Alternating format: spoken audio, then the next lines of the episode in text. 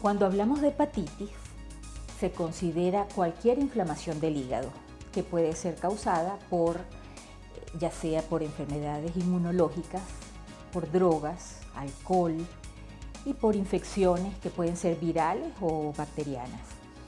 Eh, cuando uno habla de hepatitis viral, en general se consideran hepatitis A, hepatitis B, C, D y E.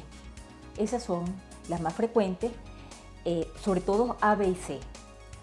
Em, cómo se contrae es diferente para cada tipo. Hepatitis A se contrae básicamente por vía oral, por ingerir alimentos o agua contaminados con heces en general que tienen el virus. Eh, esa es la única manera de contaminarse con hepatitis A. Hepatitis B y C hablamos de contaminación por vía hemática, es decir, nos tenemos que poner en contacto con eh, el virus a través de sangre.